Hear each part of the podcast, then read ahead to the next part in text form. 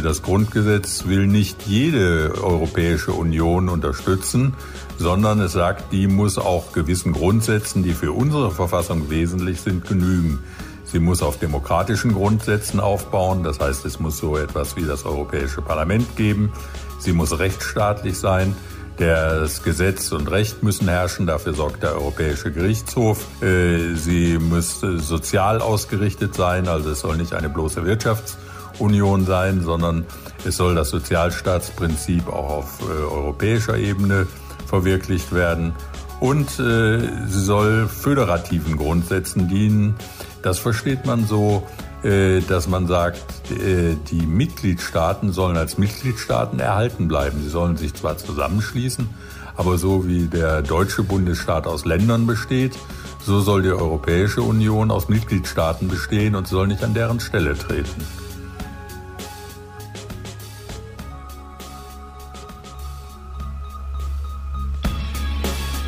In guter Verfassung. Der Grundgesetz-Podcast.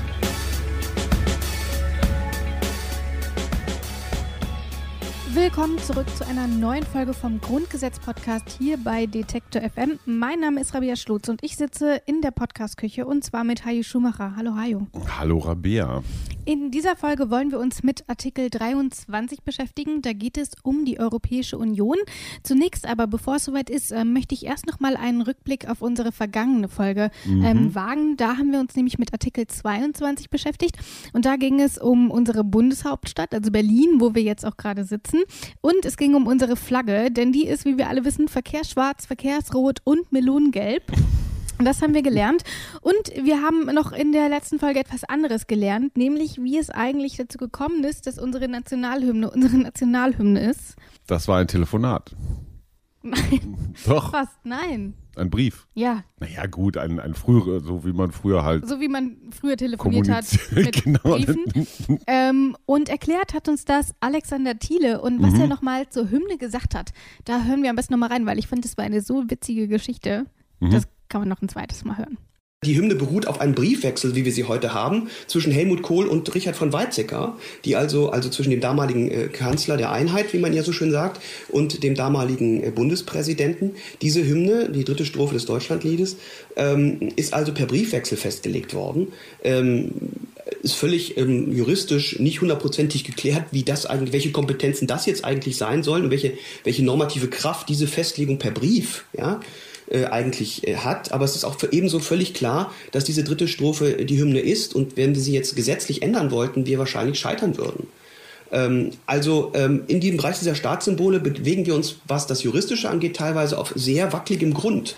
In der heutigen Folge aber ziehen wir ähm, das Ganze ein bisschen größer auf. Wir gehen quasi eine Ebene höher. Wir verlassen nämlich die Bundesebene äh, mit Berlin und wechseln einmal nach Brüssel, äh, weil ich habe schon gesagt, wir wollen uns heute mit der Europäischen Union beschäftigen, denn genau das regelt Artikel 23 hier vom Grundgesetz. Ähm, und zwar geht es darum, wie Deutschland äh, verfassungsmäßig seinen Umgang regelt mit der Europäischen Union, wie ist, wie ist mhm. Deutschland in der Europäischen Union involviert, etc. All das ähm, wird da niedergeschrieben. Und im Hayo, du stehst stehst, äh, wie stehst du denn zur EU? Bist du so auf einer Skala von Europa ist unsere Zukunft bis ich wäre jetzt gerne Brite? Was ist so deine. Also, Brite wäre ich im Moment gar nicht gerne, okay. weil ähm, aus naheliegenden Gründen. Ähm, ja, hätte ja sein können, dass du so Europa, gerne Brite willst, um Europa, aus der EU draußen Europa zu sein. geht es mir ganz, ganz häufig so ein bisschen wie mit dem Klimaschutz. Wir mhm. finden alle, dass das total wichtig ist. Aber im Ernstfall rutscht es dann in der Prioritätenliste doch so ein bisschen nach hinten. Also Klimaschutz total wichtig, aber wenn ich überlege, wohin will ich in Urlaub, wohin ist es sonnensicher, dann vielleicht doch lieber den 2990 EasyJet-Flug und das mit dem Klima äh, dann einfach nächstes Mal. Und das ist mit Europa so ähnlich. Wir haben so ein ja, so ein, so ein, so ein Speisekarten-Europa-Begeisterungsphänomen, dass wir uns auf dieser Foodie-Instagram, ich fotografiere mein Frühstück in Kopenhagen-Ebene wahnsinnig europäisch aufführen. Und wenn es dann darum geht, dass das, was kosten könnte mhm. oder mit Abgabe von bestimmten Hoheitsrechten oder sowas einhergeht, dann werden wir doch sehr viel schmallippiger. Also so eine Art Kreuzfahrt-Europäertum. Ne? Also immer so vom Sonnendeck aus. Da zählst du dich aus. auch mit dazu? Da zähle ich mich leider, glaube ich, auch mit mhm. dazu. Mhm. Ich gestehe, so ein ganz klein bisschen anfällig. Ähm, irgendein kluger Mensch, ich weiß gar nicht mehr wer, hat mal gesagt, du fängst dann an, konservativ zu werden, wenn du zum ersten Mal Steuern zahlst. Das heißt, als mhm. Schüler und Student äh, zahlst du ja meistens nicht so viel. Da ist dann das, das, das Linkssein und das Ausgeben von, vom Geld anderer Leute immer relativ simpel. In dem Moment, wo du selber verdienst oder einen Teil deines sauer verdienten dann abdrücken musst. So. Würde man Europa konsequent denken, wollen, tun?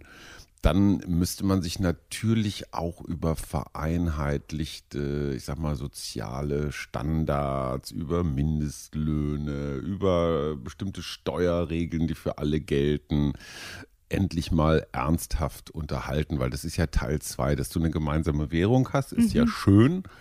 Ähm, aber da hängen noch andere Sachen mit dran. Und dann kommt immer das klassische Argument, ja, sollen wir denn die Renten von mhm. Italienern, Griechen oder Hartz IV für Rumänen oder, oder, oder? Ne? Dann kommt immer das so, ne? das ist ja. schließlich unser Euro, Schrägstich, eigentlich ja. ist der Euro ja unsere Mark. Ähm, hat nur keiner gemerkt, aber das ist jetzt, eine, ist jetzt eine andere Debatte. Aber Europa heißt eben nicht nur profitieren, sondern Europa heißt auch teilen. Ich ja. zitiere ungern Günther Oettinger. Ähm, das Äh, aber, aber der das hat mal. Das sehr schwierig vor, ehrlich gesagt. Aber trotzdem, trotzdem ähm, hat der auch mal was Kluges und emotional, äh, wie ich finde, Bewegendes gesagt mhm. auf einer Veranstaltung. Ich weiß gar nicht mehr, was der Anlass war. Der hat ja gesagt, Mitte der 50er Jahre haben vor allem die Franzosen einen ganz großen Schritt gemacht. Sie haben nämlich die Deutschen wieder aufgenommen äh, in, in, in die damalige Montanunion. Mhm. Da ging es um Stahl und Kohle und so gemeinsamen Handel und so. Und, und die Franzosen hätten die Deutschen nicht aufnehmen müssen, nachdem sie zwei Weltkriege angefangen haben, die auch zum großen Teil auf französischem Boden gespielt ja. haben.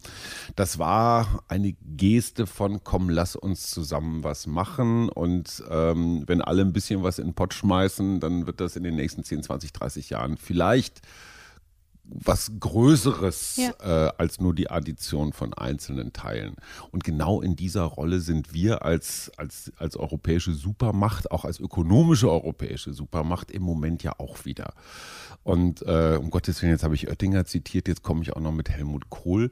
Ähm, Helmut Kohl war da auch sehr pragmatisch. Der hat gesagt, im Zweifelsfall kaufe ich mir halt die Zustimmung von den anderen. Ich lege halt Kohle auf den Tisch ja.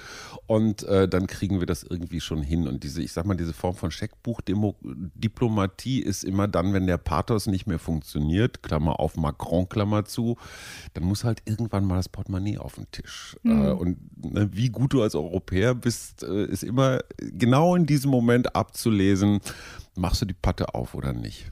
Ich höre daraus, ähm, Europa hat zum einen eine ziemlich pragmatische Seite, aber auch eine furchtbar emotionale Seite, würde ich mhm. sagen. Ähm, und wir wollen uns noch mit einer dritten Seite beschäftigen, nämlich der rechtlichen Seite. Denn äh, das ist alles in Artikel 23 geklärt oder zumindest teilweise geklärt.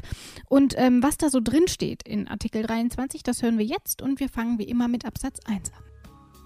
Absatz 1 zur Verwirklichung eines vereinten Europas wirkt die Bundesrepublik Deutschland bei der Entwicklung der Europäischen Union mit, die demokratischen, rechtsstaatlichen, sozialen und föderativen Grundsätzen und dem Grundsatz der Subsidiarität verpflichtet ist und einen diesem Grundgesetz im Wesentlichen vergleichbaren Grundrechtsschutz gewährleistet. Der Bund kann hierzu durch Gesetz mit Zustimmung des Bundesrates Hoheitsrechte übertragen. Für die Begründung der Europäischen Union sowie für Änderungen ihrer vertraglichen Grundlage Grundlagen und vergleichbare Regelungen, durch die dieses Grundgesetz seinem Inhalt nach geändert oder ergänzt wird oder solche Änderungen oder Ergänzungen ermöglicht werden, gilt Artikel 79 Absatz 2 und 3. Wir bleiben einfach mal bei Satz 1, äh, der ist ja auch schon lang genug, wenn ich ehrlich bin. Und da steht, dass Deutschland bei einer Verwirklichung der EU mitwirkt. Und da frage ich mich natürlich ein bisschen, was bedeutet denn mitwirken in diesem juristischen Kontext überhaupt? Möchtest du ein bisschen einen Tipp abgeben? Ich glaube, wir sind da schon bei einem, wir sind da schon bei einem ersten Grundsatzproblem, nämlich diesem Einstimmigkeitsprinzip, dass 28 oder beziehungsweise 27 Mitgliedstaaten sich in wesentlichen Fragen immer einig sein müssen. Das heißt, in dem Moment, wo ich ein Veto ins Spiel bringe, muss mir das immer, also habe ich immer ein Druckmittel. Mhm. Und ähm, ob das, ob das wirklich ein gutes Prinzip ist. Ich weiß aber auch gar nicht, ob ich auf dem richtigen, ob ich auf dem richtigen Dampfer bin. Ähm, Aber dieses Mitwirken heißt eben, wir haben nur eine von vielen Stimmen. Auch wenn wir so gefühlt natürlich die Bosse sind von Europa, aber de facto sind wir es nicht. Ja, da spielst du schon auf einen richtigen Punkt an. Ähm, ich habe aber auch noch mit jemand anderem darüber gesprochen, was die EU eigentlich für Deutschland bedeutet, wie Deutschland da mitwirkt, welche Rolle Deutschland da einnimmt, auch hier was das Grundgesetz angeht. Und das war in dem Fall Joachim Wieland. Und ähm, für alle, die vielleicht noch gar nicht wissen, wer Joachim Wieland ist, hören wir jetzt noch mal kurz rein.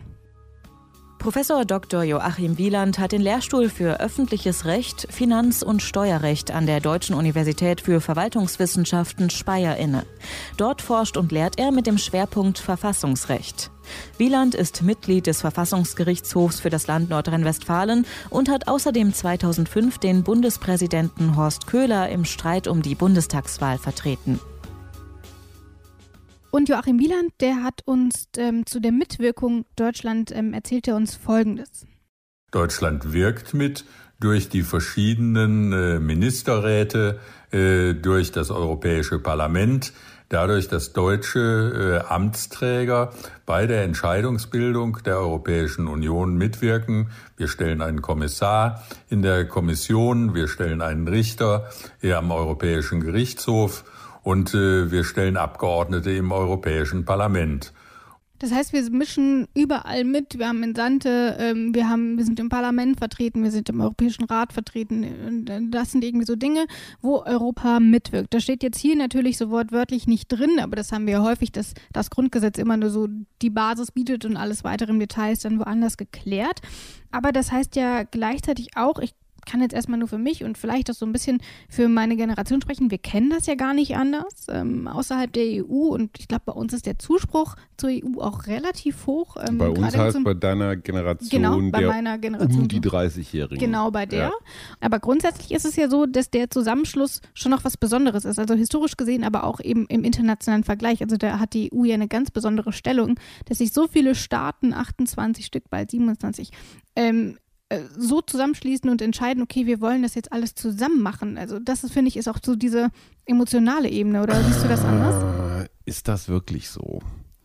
Nicht? Das ist jetzt ein bisschen der Macron-Ansatz. Ne? Also man hört immer so Streicher anschwellend im Hintergrund und diese da, da, da, da, da, da, da. In Wirklichkeit finde ich es gar nicht so realitätsfern, wenn man das Ganze erstmal als einen Interessenverbund betrachtet. Mhm. Pathos haben sie alle immer sonntags drauf, wenn sie zu den großen Reden antreten. Am Ende des Tages ist Politik ganz häufig äh, eine Geldverteilungsmaschinerie. Und es ist ja bis heute so, dass die Agrarsubventionen zum Beispiel ein ganz wesentlicher Teil des EU-Haushaltes mhm. sind. Und das bedeutet nichts anderes, als dass sich strukturschwachen Gegenden in Europa ähm, über dieses, über dieses Instrument landwirtschaftliche Beihilfen einfach Geld zukommen lasse. Ich kaufe mir also den Zusammenhalt. Ne?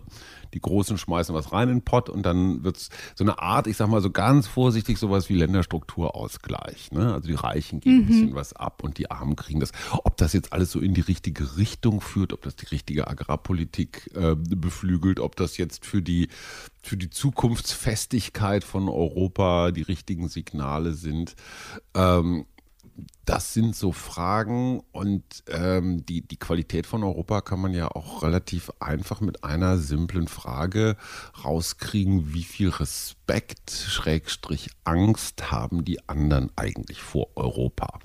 Und im Moment habe ich den Eindruck, Europa ist eine sehr, sehr starke Idee, die, wenn sie ihr Potenzial bündeln würde, tatsächlich eine, eine, eine wichtige Macht, mhm. auch eine wichtige demokratische Macht auf diesem äh, auf diesem Erdball ist, aber so die wesentlichen Dinge, vor denen man Angst hat, nämlich eine Armee, eine Einstimmigkeit, äh, einen europäischen Anführer. Wer hat denn das mal gesagt? Henry Kissinger. Ne?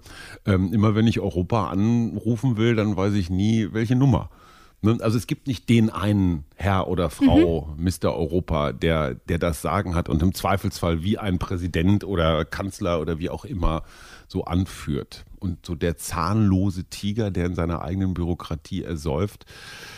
Ähm, Dieses, äh, dieser Zustand macht mir schon ein bisschen Angst, wenn man sich anguckt, dass in fast allen europäischen Staaten die Rechten auf mhm. dem Vormarsch sind, die dieses Europa gar nicht wollen, weil sie nämlich das Nationalstaatsprinzip, äh, äh wir Österreicher, wir Deutschen, wir Tschechen, wir Polen, wie auch immer, ähm, favorisieren was übrigens auch einfacher zu kommunizieren ist in, in Wahlen. Mhm. Ne? In Wahlen brauchst du immer eine einfache Botschaft und zu sagen, boah, die anderen wollen uns was wegnehmen. Entweder die Hungerleider vom Balkan, die uns armen Deutschen was wegnehmen wollen, oder die anderen sagen, die Deutschen sind so mächtig, die, äh, mhm. äh, die, die, die werfen uns immer alles über.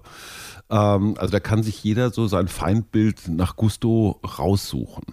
Und ich habe im Moment nicht das Gefühl, dass Europa als Idee so stark ist, dass sich da 400 Millionen Menschen so drauf einigen können. Und das ist so, aber das liegt vielleicht auch in meiner Grundpanik allem Möglichen gegenüber, mhm. dass wir in 20, 50, 100 Jahren sagen, verdammt nochmal, wir waren echt dicht dran und dann haben wir es vermasselt.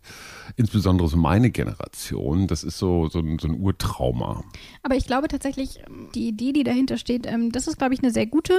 Und ähm, Joachim Wieland ordnet uns das nochmal ein, ähm, warum vielleicht ist auch gerade aus dieser Idee, auch wie die EU gestaltet werden soll, ähm, eigentlich was Besonderes auch ist. In Artikel 23 Absatz 1 regelt äh, das Grundgesetz, dass Deutschland bei der Integration von Europa, bei der Verwirklichung eines vereinten Europas mitwirkt. Das ist nicht selbstverständlich, weil Deutschland als Nationalstaat da ein Stück weit eigene Hoheitsrechte aufgibt und sagt, wir schließen uns der Europäischen Union an äh, und wir akzeptieren, dass die Europäische Union bestimmte Bereiche regelt, dass wir bestimmte Dinge der Europäischen Union überlassen und wir nehmen insoweit unsere eigenen Befugnisse zurück. Wir beschränken uns dann darauf, in äh, Brüssel bei Entscheidungen mitzuwirken und entscheiden das nicht mehr alleine.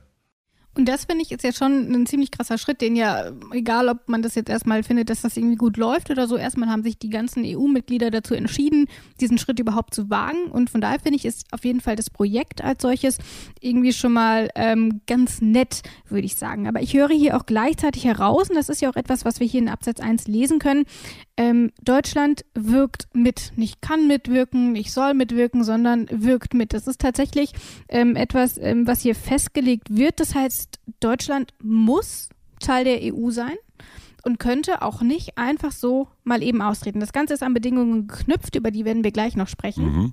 Aber wenn wir jetzt mal zum Beispiel zu unseren Nachbarn äh, irgendwie gucken, äh, zum, zum Brexit, da frage ich mich natürlich, wäre das dann überhaupt möglich, dass wir auch einen, oh Gott, ich sag's jetzt, einen Dexit äh, bekommen ähm, oder inwiefern das denn überhaupt ähm, verfassungsmäßig wäre. Ich würde da einfach ähm, nochmal ganz kurz Joachim Wieland einschalten, ähm, denn der weiß das. Das Grundgesetz gibt schon eine Richtung vor. Also da hier steht zur Verwirklichung eines vereinten Europas, wirkt die Bundesrepublik Deutschland bei der Entwicklung der Europäischen Union mit, könnte die äh, Bundesregierung nicht einfach sagen, wir wollen mit Europa nichts mehr zu tun haben, wir finden, das war eine Fehlentwicklung, wir geben das auf. Also, dass wir grundsätzlich Mitglied der Union sind äh, und dass wir uns da auch betätigen, äh, das ist von der Verfassung vorgegeben. Aber tatsächlich wird das ja auch an Bedingungen geknüpft. Das hat Joachim Wieland eben genannt, aber wir können sie hier auch nachlesen. Wir haben hier stehen, ähm, es ist eine demokratische, rechtsstaatliche, soziale und föderative Europäische Union. Das heißt, sie ist diesen Grundsätzen verpflichtet, unter anderem auch dem Prinzip der Subsidiarität. Und ähm, das heißt, würde die Europäische Union ihren Charakter grundlegend ändern, also wäre sie nicht mehr demokratisch, wäre sie nicht mhm. mehr rechtsstaatlich. Mhm. Das wäre der Ausweg, ähm, wenn Deutschland dann sagen kann, okay, vielleicht lieber nicht. Aber unter diesen Grundsätzen steht dort, Deutschland wirkt mit. Aber vielleicht sollten wir uns diese Grundsätze mal nochmal genauer angucken.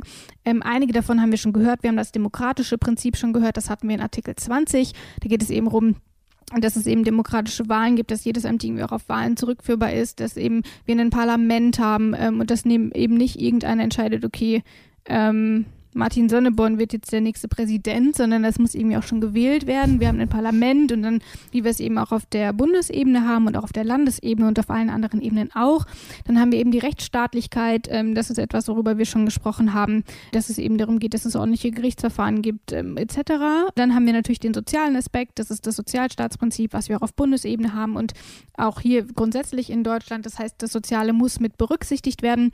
Und wir haben eben auch den föderativen Grundsatz. Das heißt, es ist nicht die Vereinten Staaten der, Un äh, der Union, sondern es sind, es sind Mitgliedstaaten.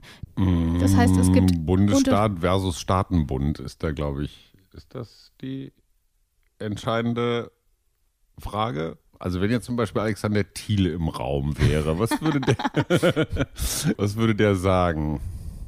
Der würde wahrscheinlich sagen, dass ähm, in der Tat diese Frage sich stellt, inwieweit der europäische Gedanke in Artikel 23 erlaubt, dass wir einen europäischen Staat gründen und die Staatlichkeit der Bundesrepublik dann auflösen. Das wäre im Bundesstaat faktisch äh, so, äh, denn auch die Bundesländer sind zwar Staaten, aber sie sind natürlich keine Völkerrechtssubjekte, wie wir das jetzt von der Bundesrepublik äh, kennen. Das heißt, man würde zum föderalen Teilstaat schrumpfen. Ähm, und das Bundesverfassungsgericht sagt, dass das im Augenblick nicht möglich wäre. So ist es. Schön, Ja. dass Alexander Thiel im Raum ist. Also Genau. das heißt, einen europäischen Superstaat haben wir im Moment nicht zu, ich sag mal, wertfrei zu erwarten. Abgesehen Ja. davon, dass ich es auch für, völlig, für eine völlig äh, gerade surreale Genau. Debatte halte, aber, auch, aber, auch, auch rein hier, äh, es, es würde schlicht nicht gehen. geht gerade nicht. Und dann haben wir aber noch ähm, einen Aspekt, das ist nämlich das Subsidiaritätsprinzip. Mhm. Ich habe es eben schon kurz genannt. Ähm, und was sich dahinter verbirgt, äh, das darf nochmal Joachim Wieland erklären. Das heißt, auf europäischer Ebene soll nur das geregelt werden, was die Mitgliedstaaten selbst vernünftig nicht regeln können, weil man äh, etwa eine Einheit braucht. Also man kann äh, den Außenhandel der Europäischen Union nicht auf mitgliedstaatlicher Ebene mehr regeln. Das kann nur die Europäische Union insgesamt. Anforderungen an den Umweltschutz müssen häufig europaweit äh, geltend gemacht werden, weil äh, sonst nur der Dreck von einem Land ins Nachbarland äh, verschafft würde. Aber es gibt viele Fragen, wo man auch sagen kann, das muss jetzt nicht unbedingt die Europäische Union regeln. Das heißt, die EU ist quasi so die Reserve für alles, was die einzelnen äh, Mitgliedstaaten nicht alleine gebacken kriegen oder es gar nicht möglich ist oder es sinnvoll ist, dass sie das alleine machen. Ähm, das übernimmt dann die EU. Ähm, Herr Wieland hat schon einen Aspekt angesprochen, das ist zum Beispiel der Klimaschutz. Wir haben jetzt zum Beispiel das EU-weite Verbot von Einwegplastik, was ja gerade recht neu eingeführt würde. Es würde überhaupt keinen Sinn ergeben, wenn Deutschland auf Einwegplastik verzichtet, aber einen Kilometer weiter wird es irgendwie weiter produziert. Ähm, das sind so Sachen, aber eben zum Beispiel auch Einfuhrzölle etc. Das sind irgendwie alles Dinge, das ist, macht schon Sinn, wenn man das EU-weit regelt. Frau Lehrerin, ich hätte da eine Anmerkung. Ja, bitte. Die Energiewende zum Beispiel, die ja Frau Merkel äh, unter dem ähm, unter dem Eindruck von, von Mhm. Fukushima relativ eigenmächtig vorangetrieben hat. Die sagen jedenfalls, andere Europäer war eine ziemlich eigenmächtige Entscheidung ohne die Nachbarländer, die dadurch ja unmittelbar betroffen sind, weil ich sage jetzt einfach mal, wenn viel Wind weht, deutscher Windstrom drückt dann mal eben so ins polnische Netz oder ins tschechische oder oder oder. Ähm, Energie ist für mich so ein klassisches europäisches Thema. Mm, Gerade auch vor dem Hintergrund Klima, äh, Umwelt und so weiter, aber eben auch vor dem Hintergrund äh, nationale, nationaler Stolz. Also wer gibt schon sein Energie, äh, sein Energienetz oder seine Energieversorgung aus der Hand und verlässt sich für dahin auf seine Ja. äh, duften europäischen Freunde, die vielleicht gerade mal durchdrehen und Das ist ja auch durchaus ein Hähnen Aspekt, der spielen. ähm, auch kritisiert wurde, dass quasi Deutschland sowieso sich nur vom Atomstrom verabschieden kann, weil er dann den dann einfach aus Frankreich oder so einkauft. so. Ähm, klar, das ist dort irgendwie auch immer Kritikpunkte. Aber da hat sich. Deutschland extrem uneuropäisch verhalten. Also nichts gegen die Energiewende, Mhm. aber ich glaube, man hätte dort den, den mühsamen Weg über Brüssel, Schrägstrich Straßburg gehen müssen, als wir glauben ja immer von uns, wir sind Vorzeigeeuropäer. Mhm. Ich glaube, das ist so eine Misswahrnehmung. Wir werden sehen. Wir werden uns sicherlich noch mal ein bisschen genauer auch mit der Rolle Deutschlands ähm, befassen. Ich möchte aber zunächst erstmal weitergehen, denn hier steht ja auch, dass Deutschland auch dadurch, dass es eben in Europa mitwirkt, einige Hoheitsrechte abgibt. Ähm, und vielleicht sollten wir erst noch mal klären, welche Hoheitsrechte das denn überhaupt sind, ähm, auf die Deutschland da verzichtet und ob das nicht vielleicht irgendwas ist, wo man was man sowieso nicht braucht oder ob es tatsächlich elementare ähm, Hoheitsrechte auch tatsächlich sind. Ähm, Heißen Hoheitsrechte Hoheitsrechte, weil man sie eigentlich nicht braucht? wahrscheinlich nicht. Bin mir da, also nur mal so als Denksportaufgabe. Ja. Wir hören auf jeden Fall mal rein. Es ist natürlich wieder Joachim Wieland, äh, der uns das Ganze mal erklärt. Ein klassisches Hoheitsrecht ist die Gesetzgebung. Also wenn äh, festgelegt wird, äh, welche äh, Stickstoffwerte im Kraftverkehr praktisch geduldet werden, welche zulässig sind, äh, dann äh, hat Deutschland insoweit seine Hoheitsrechte auf Brüssel übertragen und Brüssel bestimmt das durch eine Verordnung einheitlich für Europa. Das kann dann Deutschland nicht mehr alleine bestimmen. Und so gibt es etwa im Bereich der Arzneimittelzulassung, im Bereich der Agrarpolitik viele Befugnisse, die eigentlich bei uns der Bundestag wahrnehmen würde, aber die wir äh, auf Brüssel übertragen haben. Und wenn ich das richtig verstanden habe, dann ist es auch so, würde man das ändern wollen, ähm, dann würde nämlich Artikel äh, 79 Absatz 2 und 3 greifen. Dafür bräuchte man dann eine Zweidrittelmehrheit. Ähm, darüber werden wir dann auch noch ausführlicher sprechen, weil um, um dort irgendwie einzugreifen, müsste man natürlich auch das Grundgesetz dann ändern. Wir haben es eben schon gesprochen, Deutschland muss mitwirken etc. Das sind dann also alles Dinge, das wäre gar nicht so leicht, ähm, dass man dort irgendwie grundlegende Dinge, die wir aktuell mit der EU so handhaben, wie wir sie eben handhaben, einfach nochmal komplett umwirft und sagt, okay, nö, kein Bock mehr. Ähm, das also dazu. Hast du denn irgendwie Fragen zu diesem ersten Absatz oder wollen wir weitergehen zu Absatz 1a? Nee, mach mal. Okay, dann hören wir erstmal, was in Absatz 1a überhaupt drin steht. Absatz 1a der Bundestag und der Bundesrat haben das Recht, wegen Verstoßes eines Gesetzgebungsakts der Europäischen Union gegen das Subsidiaritätsprinzip vor dem Gerichtshof der Europäischen Union Klage zu erheben.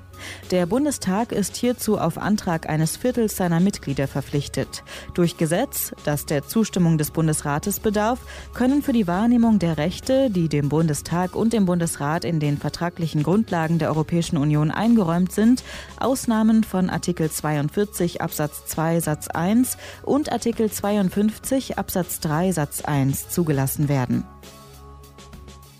Das bedeutet eigentlich nur, dass Deutschland auch Klage einreichen kann, wenn man hierzulande glaubt, dass die EU sich nicht so ganz an dieses Subsidiaritätsprinzip hält. Das heißt, wenn wir sagen, okay, die EU mischt sich unnötig in deutsche Angelegenheiten ein, dann ist das eine Möglichkeit, dass man sagt, okay, da reichen wir Klage ein. Und eingereicht werden kann diese Klage eben, wenn ein Viertel der Bundestagsmitglieder positiv darüber abstimmt. Das heißt, auch hier gibt es wieder ein Quorum. Und ein etwas milderes Mittel wäre übrigens die Subsidiaritätsrüge. Ähm, Tatsache ist aber, besonders häufig wehrt sich der Bundestag und auch der Bundesrat nicht dagegen. Ähm, eine Studie des Zentrums für europäische Politik hat herausgefunden, dass Deutschland nun 1,7 Prozent der Gesetzgebungsverfahren einen solchen Einspruch erhebt. Puh, ist in das den Jahren, viel oder wenig? Es ist unterdurchschnittlich ah, wenig. Ah, okay. ähm, es war in den Jahren zwischen 2000 und 2015. Ähm, und da hat der Bundestag insgesamt drei Einsprüche erhoben und der Bundesrat elf in fünf Jahren. Mhm. Ähm, und der europäische Durchschnitt äh, liegt bei 1,6 Prozent, was auch noch furchtbar wenig ist, aber da liegt Deutschland dann mit 1,4 sogar noch mal drunter. Mhm. Ähm, das heißt, man hätte die Möglichkeit, aber tatsächlich angewandt wird sie eher selten. Das könnte wenn, jetzt natürlich dann offenbar eher von den Bundesländern, genau. die dann eher Länderbelange. Genau. Ich kann dir allerdings nicht sagen, sehen. ob das daran liegt, dass, äh, dass sich die EU grundsätzlich an dieses Subsidiaritätsprinzip hält ähm, oder ob Deutschland einfach nur zu faul ist, dagegen vorzugehen und das einfach hinnimmt. Das weiß ich leider nicht. Deswegen erstmal hier die Zahlen nüchtern und ich nehme sie so hin. Und ansonsten haben wir hier noch den letzten Satz von Absatz 1a, der beschäftigt sich nämlich auch mit dem Abstimmungsverhalten und da kommen wir dann auch nochmal mal genauer drauf zurück. Ähm, aber ich würde sagen, das ist alles etwas, was in den kommenden Artikeln nochmal ein bisschen genauer erläutert wird, weswegen ich das jetzt erstmal kurz außen vor lassen würde mhm. und einfach schnurstracks zu Artikel 2, äh, Absatz 2 übergehen würde. Absatz 2 in Angelegenheiten der Europäischen Union wirken der Bundestag und durch den Bundesrat die Länder mit. Die Bundesregierung hat den Bundestag und den Bundesrat umfassend und zum frühestmöglichen Zeitpunkt zu unterrichten. Bundestag und Bundesländer wirken also mit. Das ist hier recht kurz gefasst, aber auch nur, weil sich die kommenden Artikel alle nochmal genauer damit beschäftigen. Dort wird dann nämlich genauer geklärt, inwiefern Bundestag und Bundesrat überhaupt ähm, mitreden dürfen. Ähm, wir haben hier aber noch etwas, was in den anderen Artikeln so nicht drin steht, in den anderen Absätzen, nämlich die Bundesregierung hat den Bundestag und den Bundesrat umfassend und zum frühestmöglichen Zeitpunkt zu unterrichten. Ähm, das ist natürlich zum einen die Frage, was ist frühestmöglich. Das lässt sich sicherlich weit interpretieren. Aber Herr Wieland hat mich zum Beispiel auch darauf hingewiesen, dass das aufgrund dieser schieren Menge an Sachen, die auf EU-Basis entschieden werden, auf EU-Ebene, dass es auch schlicht einfach furchtbar schwierig ist, diesen Zeitraum überhaupt frühestmöglich irgendwie einzuhalten, weil es so viel Zeugs ist, ähm, dass es einfach schwierig ist, das immer direkt weiterzuleiten. Aber ähm, Herr Wieland meint auch, dass es wahrscheinlich im Großen und Ganzen ganz gut funktioniert, äh, dieses frühestmöglichen umfassend unterrichten. Das ist auch ganz dringend notwendig, denn wie wir hier gleich in den kommenden Absätzen sehen werden, ähm, sind natürlich auch die Länder und auch der Bundestag ähm, durchaus Mitspracheberechtigt. Und inwiefern das denn tatsächlich der Fall ist, ähm, da würde ich sagen, hören wir jetzt einfach mal weiter rein und zwar mit Absatz 3. Absatz 3. Die Bundesregierung gibt dem Bundestag Gelegenheit zur Stellungnahme vor ihrer Mitwirkung an Rechtsetzungsakten der Europäischen Union. Die Bundesregierung berücksichtigt die Stellungnahmen des Bundestages bei den Verhandlungen. Das Nähere regelt ein Gesetz. Und ich verstehe darunter, dass die Regierung nicht einfach alleine entscheiden darf. Oder? Ähm, relativ simpel. Ähm, es ist ja kein großes Geheimnis, dass unsere Bundesrepublik Deutschland äh, nach dem Zweiten Weltkrieg so konstruiert worden ist, dass die Bundesländer unfassbar viele Möglichkeiten haben, nicht nur über den Bundesrat, aber da ganz besonders einfach mitzureden. Äh, einfach um zu verhindern, dass da in Berlin oder früher in Bonn so die eine Zentralmacht sitzt, äh, die irgendwas durchprügelt.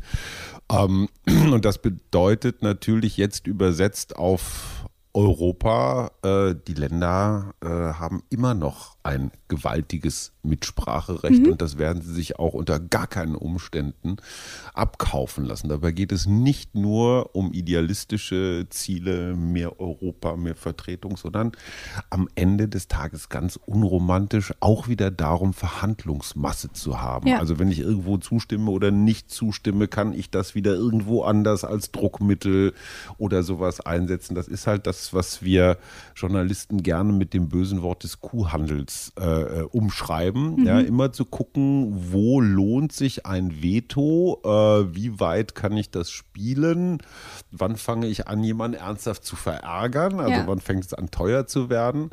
Ähm, da sieht man mal wieder, Politik muss man sich echt wie so einen riesengroßen Bazar, wie so einen runden Tisch vorstellen, wo jeder so seine Chips und Würfel mhm. und Münzen und weiß der Geier was hinwirft und dann wird das alles so kreuz und quer durch die Gegend geschoben. Ja. Ähm, und äh, die europäische Ebene macht es, macht es nicht leichter.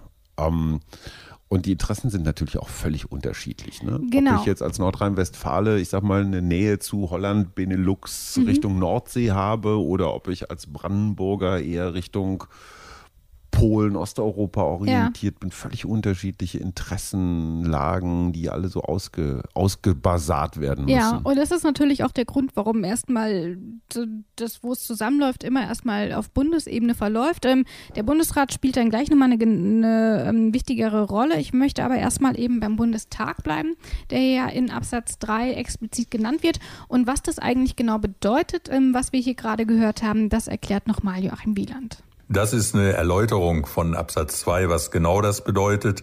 Man gibt, äh, die Bundesregierung gibt dem Bundestag Gelegenheit zur Stellungnahme. Der Bundestag hat einen extra Ausschuss für die Europäische äh, Union, der darf sich zu Gesetzgebungsvorhaben auf äh, europäischer Ebene äußern. Und dessen Stellungnahme muss dann die Bundesregierung berücksichtigen. Das soll sicherstellen, dass das Parlament nicht außen vor bleibt und nur die Bundesregierung praktisch auf europäischer Ebene tätig wird. Das ist also der Europaausschuss, äh, wie er umgangssprachlich genannt wird. Und ich habe mal auf deren Seite geguckt und die ähm, haben dort folgende Selbstbeschreibung stehen. Dort steht nämlich, als Querschnittsausschuss ist er unter anderem für Grundsatzfragen der europäischen Integration, institutionelle Themen und Fragen der Erweiterung zuständig. Er verfügt deshalb über besondere Kompetenzen und ihm gehören neben Bundestagsabgeordneten Mitglieder Euro des Europäischen Parlaments an. Und das heißt, da wird eben über EU-Beitritte diskutiert, äh, da wird sicherlich der Brexit die eine oder andere Runde gefüllt haben. Äh, die Sozialpolitik ist da ganz wichtig, da wird alles Mögliche verhandelt. Und zum Beispiel Philipp Amthor ist da übrigens Mitglied, ähm, der ja auch hier immer mal wieder bei uns im Podcast auftaucht. Ähm, ansonsten ist Paul Ziemiak dort Mitglied, ähm, Sigmar Gabriel, Martin Schulz und Jürgen Trittin, einige davon allerdings nur als stellvertretende Mitglieder. Und eben nicht als ständige Mitglieder. Ähm, und das waren jetzt aber auf jeden Fall erstmal so die bekanntesten, die mir so beim Durchscrollen direkt ins Auge gesprungen sind. Aber was passiert denn eigentlich mit den Ergebnissen? Wir haben gehört, das muss berücksichtigt werden. Und ich habe mich natürlich gefragt, wie sieht denn so eine Berücksichtigung aus? Von wegen, ja, wir haben gehört, was ihr gesagt habt, aber wir machen trotzdem, was wir wollen. Ähm, das spielt aber gerade auch nochmal bei den kommenden Artikeln eine wichtige Rolle, gerade bei Absatz 5 nochmal. Deswegen werde ich da nochmal genauer drauf eingehen, weil wir dann einfach über alle Berücksichtigungen sprechen können. Und bis es soweit ist, hören wir aber nochmal in Absatz 4 rein und genau im Anschluss kommt dann auch Absatz 5. Das können wir nämlich so ein bisschen zusammen verhandeln. Absatz 4 der Bundesrat ist an der Willensbildung des Bundes zu beteiligen, soweit er an einer entsprechenden innerstaatlichen Maßnahme mitzuwirken hätte oder soweit die Länder innerstaatlich zuständig wären. Absatz 5 Soweit in einem Bereich ausschließlicher Zuständigkeiten des Bundes Interessen der Länder berührt sind oder soweit im Übrigen der Bund das Recht zur Gesetzgebung hat, berücksichtigt die Bundesregierung die Stellungnahme des Bundesrates. Wenn im Schwerpunkt Gesetzgebungsbefugnisse der Länder, die Einrichtung ihrer Behörden oder ihre Verwaltungsverfahren betroffen sind, ist bei der Willensbildung des Bundes insoweit die Auffassung des Bundesrates maßgeblich zu berücksichtigen. Dabei ist die gesamtstaatliche Verantwortung des Bundes zu wahren. In Angelegenheiten, die zu Ausgabenerhöhungen oder Einnahmeminderungen für den Bund führen können, ist die Zustimmung der Bundesregierung erforderlich. Heißt, wenn es in Deutschland in den Zuständigkeitsbereich der Länder fallen würde, dann müssen sie natürlich auch auf EU-Ebene beteiligt werden. Und deswegen hat auch der Bundesrat einen Europaausschuss. Ähm, dort wird ungefähr genau das gleiche gemacht wie auch äh, beim Bundestag, nur eben mit anderen mhm. Mitgliedern. Ähm, und der ist auch ganz wichtig, wenn es im, um, um den Bereich von Absatz 5 geht. Wir haben ihn eben gehört, aber was genau wird eigentlich geregelt? Weil wir haben ja einmal hier in Absatz 4, dass bei der Willensbildung, sofern ähm, insofern an einer entsprechenden innerstaatlichen Maßnahme mitzuwirken hätten, dann müssen sie auf EU-Ebene auch mitwirken. Und dann haben wir eben noch den Bereich der ausschließlichen Zuständigkeit. Ähm, was die ausschließliche Zuständigkeit ist, damit werden wir uns noch genau befassen. Aber ich glaube, ich kann es ganz laienhaft so sagen, dass wenn es wirklich in den absoluten Aufgabenbereich der Länder fällt, äh, wie zum Beispiel Bildungspolitik, ähm, die ja auch in Absatz 6 gleich noch genannt wird, das werden wir gleich noch hören, ähm, dann äh, sind auf jeden Fall die Länder auch irgendwie dabei zu berücksichtigen und wie diese Berücksichtigung dann tatsächlich aussieht, ähm, was man mit, den, mit der Meinung der Länder dann tatsächlich machen muss, ähm, das darf nochmal Joachim Wieland erklären. Ja, das ist ein Kompromiss berücksichtigen. Das heißt tatsächlich, die Bundesregierung muss es zur Kenntnis nehmen. Sie muss es aber auch in ihre Erwägungen einbeziehen. Äh, und wenn möglich, muss sie dieser Stellungnahme folgen. Sie ist aber nicht rechtlich verpflichtet. Wenn sie aber ihr nicht folgt, dann muss sie jedenfalls einen Grund dafür angeben, warum sie in dem konkreten Fall sich über die Stellungnahme hinwegsetzt.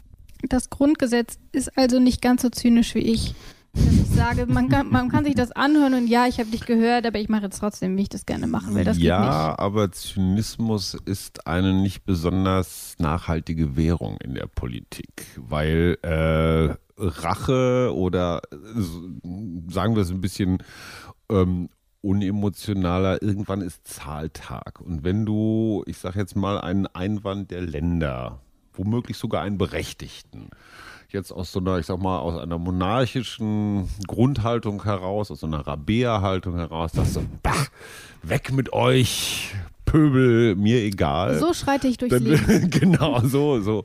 Ähm, dann wird irgendwann der Tag kommen, ähm, wo das zurückgezahlt wird. Weil wer auch immer in den Ländern, vielleicht manchmal auch Koalitionen, mit denen man gar nicht rechnet, die schreiben das in das große, große Buch der Sünden und irgendwann ähm, wirst du dafür bezahlen müssen, dass du äh, hochmütig durchs Leben geschritten bist. Insofern ist es gar nicht so verkehrt, selbst in der hohen und großen Politik dann und wann die Form zu wahren und zu sagen, liebe Länder, ich habe euch gehört, ich verstehe die Einwände und dann füge ich schlauerweise noch irgendwo einen Halbsatz ein, sodass dann auch, ich sag mal, die Form gewahrt ist mhm. und jeder den Eindruck hat, so, ne, so ein bisschen, ich sag mal, so ein bisschen Waldorfpädagogisch. Jeder, jeder trägt was zum Gelingen des großen Ganzen bei. Und manchmal ist es vielleicht auch gar nicht so dämlich. Aber das ist ja dann, dann auch tatsächlich das Recht des Bundes, eben zu sagen, wir haben euch gehört, ähm, wir möchten es aber trotzdem nicht befolgen, weil, und da finde ich, das ist eben ganz wichtig, Völlig dass es begründet werden muss, weil sonst Genau. finde ich, wäre das ein ziemlich. Aber auch das ja kann alles man, auch das kann man, ich sage mal, einigermaßen höflich äh, und, und nachvollziehbar machen und sagen, pass auf, ihr schneidet euch ins eigene Fleisch oder keine Hm. gute Idee oder warum auch immer. Ja, oder man kann da so, ich sag mal, ein bisschen ähm, äh, äh, großsprecherisch drüber weg. Ähm, und das ist das, was man in der Politik immer, immer sehr unterschätzt. Dieses, tue ich dir einen Gefallen, tust du mir einen Gefallen, tue ich dir nicht weh, Ja. tust du mir nicht weh. Das ist so ein Motto, das zieht sich einfach durch Generationen durch. Man muss schon sehr genau überlegen, an welcher Stelle ich den anderen, egal ob jetzt europäischen Mitgliedstaaten oder meinen eigenen Bundesländern oder so, wo ich den wirklich weh tue, wo ich dann Obersticht unter, ich bin, ne, ich bin noch mehr Großvisier als die anderen, also Ja. wo ich meine Macht einfach knallhart durchsetze. Das tut man tunlichst nicht so häufig. Aber ich finde es ähm, schon ganz interessant. Ähm, also dadurch, dass wir diesen föderativen Charakter hier in Deutschland haben, das ist ja durchaus eine besondere Herausforderung auch für die EU. Und so wie ich das jetzt verstehe, und ich, es macht zumindest den Eindruck, dass man sich da durchaus schon Gedanken gemacht hat, wie man die Länder trotzdem irgendwie noch integrieren kann, obwohl wir auf EU-Ebene dann darüber sprechen wollen. Weil das ist ja auch durchaus ein Problem, das ähm, viele EU-Staaten eben nicht haben, weil sie eben nicht diesen föderativen Charakter haben. Und ähm, von daher, wir haben ja schon mitgekriegt, das ist hier relativ ausführlich alles geklärt. Ähm, aber man will natürlich auch versuchen, irgendwie alles abzudecken. Ähm, und deswegen haben wir hier auch nochmal ähm, Absatz 6, in dem es noch weiter äh, detaillierter geklärt wird. Und was da genau drin steht, das hören wir jetzt. Absatz 6. Wenn im Schwerpunkt ausschließliche Gesetzgebungsbefugnisse der Länder auf den Gebieten der schulischen Bildung, der Kultur oder des Rundfunks betroffen sind, wird die Wahrnehmung der Rechte, die der Bundesrepublik Deutschland als Mitgliedstaat der Europäischen Union zustehen, vom Bund auf einen vom Bundesrat benannten Vertreter der Länder übertragen. Die Wahrnehmung der Rechte erfolgt unter Beteiligung und in Abstimmung mit der Bundesregierung. Dabei ist die gesamtstaatliche Verantwortung des Bundes zu wahren. Da haben wir also wieder diesen ausschließlichen, ähm, diesen ausschließlichen Gesetzgebungs Jetzt habe ich das Wort vergessen. Die ausschließlichen Gesetzgebungsbefugnisse, ich habe es eben schon kurz angesprochen, das ist die schulische Bildung, das ist eben der Kulturbereich, das ist der Bereich des Rundfunks, also alles Dinge, für die die Länder auch auf deutscher Ebene grundsätzlich zuständig sind. Und ähm, das versucht man hier eben auch zu wahren, indem sie dann eben auch die Möglichkeit haben, ähm, dort selber aktiv mitzuwirken. Aber das ist ganz wichtig, sie müssen immer Rücksprache auch mit dem Bund halten, äh, damit es dann nicht eben zu einem totalen Chaos wird. Und ähm, das heißt, es läuft alles immer über den Bund, damit eben nicht einmal Bayern äh, nach Europa stürmt und sagt, wir wollen das aber so und danach kommt Hessen und Was danach kommt noch Hamburg oder so. Ist. Wirkt für mich als Laie irgendwie dann doch ziemlich durchdacht, wenn ich ehrlich bin. Ja, und interessanterweise ist es für mich jetzt nicht so hammernormativ in, im Sinne von, ihr müsst erstens, zweitens, drittens, viertens, sondern das ist eher so eine Art, ach, ich bin kein, kein Grundrechtsexperte, aber ein Nicht. bisschen so dieser, dieser Aufruf zu vertragt euch, haltet die Regeln ein, haltet Umgangsformen ein, dann wird das schon.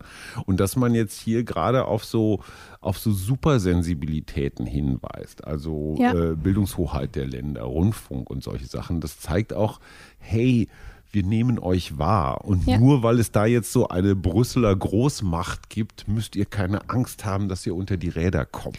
Und das haben die Länder aber ja auch relativ gut äh, selber auch mitgekriegt. Also wer mal durch das Brüsseler Regierungsviertel gelaufen ist, Oh da ja. hast du wirklich von jedem Bundesland auch nochmal eine eigene, eine eigene Behörde, die dort irgendwie ist, ähm, ein kleines, eine kleine Botschaft quasi, die auch nochmal vor Die Ort dann auch Landesvertretung. Genau, die ne? Landesvertretungen, die natürlich dann auch ähm, in Brüssel ihre Interessen vertreten. Aber äh, vorgesehen ist es eben grundsätzlich, dass der Bund erstmal verantwortlich ist, eben dann mit diesen vielen, vielen Ausnahmen, die wir hier jetzt schon besprochen haben. Aber eine Sache haben wir noch. Wir haben nämlich noch Absatz 7. Das, damit sind wir auch schon beim letzten Absatz angekommen. Sind wir jetzt doch irgendwie ganz schön durchgewatscht irgendwie. Aber Absatz 7 hören wir uns noch kurz an. Absatz 7. Das Nähere zu den Absätzen 4 bis 6 regelt ein Gesetz, das der Zustimmung des Bundesrates bedarf.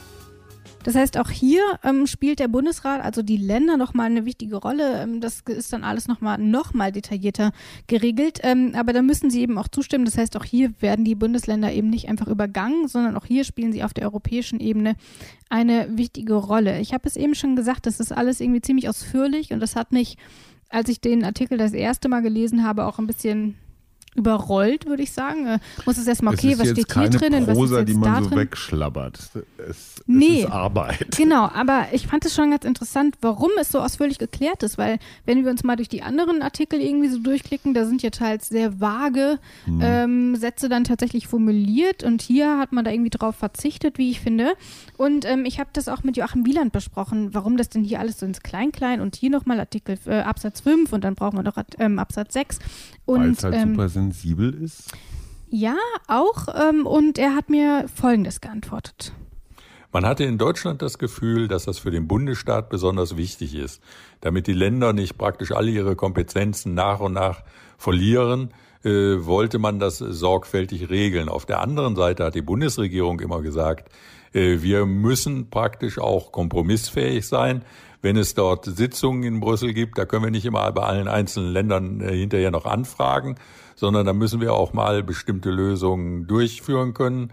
Und äh, weil das in Deutschland so heikel war, hat man versucht, das besonders detailliert zu regeln.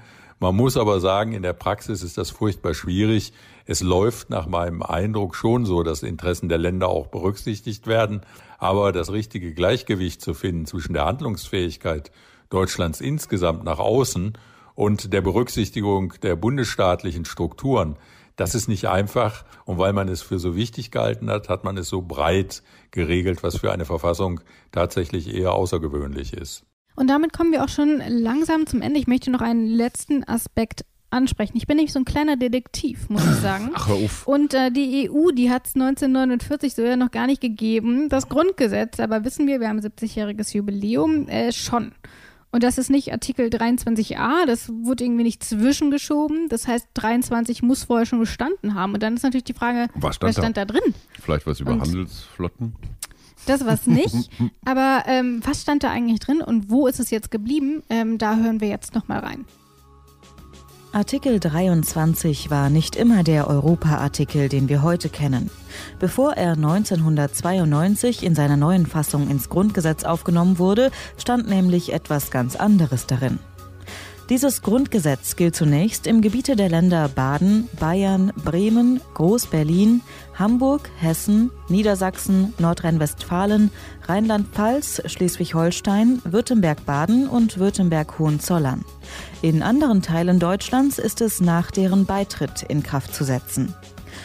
So stand es übrigens auch bis 1990 noch im Grundgesetz, obwohl mittlerweile längst das Saarland zur Bundesrepublik gehörte und sich auch schon lange das Bundesland Baden-Württemberg gebildet hatte. Mit dem Beitritt des Saarlandes im Jahr 1957 fand Artikel 23 auch das erste Mal Anwendung, aber eigentlich fieberte man auf einen anderen Anwendungsfall hin. Die Wiedervereinigung des geteilten Deutschlands. 1990 war es dann soweit. Die neuen Bundesländer traten nach Artikel 23 des Grundgesetzes bei und erkannten damit auch die deutsche Verfassung an. Es hätte aber auch anders kommen können. Man hätte das Grundgesetz auch verwerfen und eine neue gemeinsame Verfassung verabschieden können.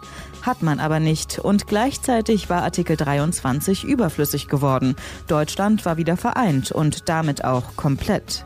Bis es einen neuen Artikel 23 gab, war der alte somit aufgehoben. Zwei Jahre später war es dann also Zeit für Europa und den neuen Artikel 23. Und damit haben wir tatsächlich alles geklärt. Wir sind den Inhalt durchgegangen, wir sind die historischen Aspekte durchgegangen. Und deswegen bleibt uns eigentlich nur noch übrig, dass wir einen Blick auf unsere kommende Folge werfen. Ähm, dort geht es dann nämlich um Artikel 24. Und wie immer ist es deine Aufgabe, du hast das vor dir liegen. Was steht drin? Äh, Übertragung schon wieder von Hoheitsrechten. Mhm. Kollektives Sicherheitssystem. Huhu. Genau. Was könnte das meinen? Sind Was wir da in Schengen meinen? unterwegs? Wir werden sehen, wir werden uns mit Artikel 24 in der kommenden Folge genauer beschäftigen.